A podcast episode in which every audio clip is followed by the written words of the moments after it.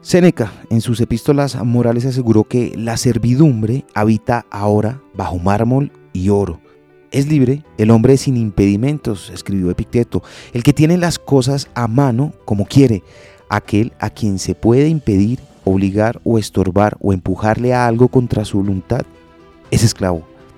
En las 366 reflexiones sobre sabiduría, de Ryan Holiday asegura que hay que observar algunas de las personas más poderosas, ricas y famosas del mundo, ignorar las trampas de su éxito y lo que pueden comprar, concentrarse en lo que tuvieron que dar a cambio, analizar lo que les ha costado el éxito.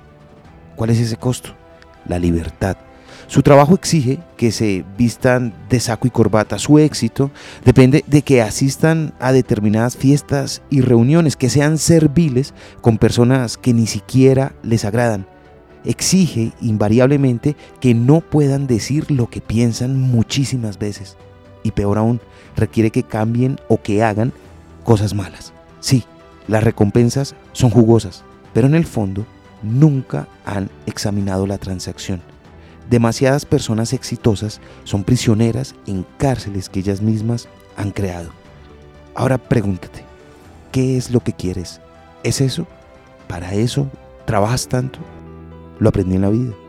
Está en los libros. Soy Lewis Acuña, arroba libro al aire en Instagram.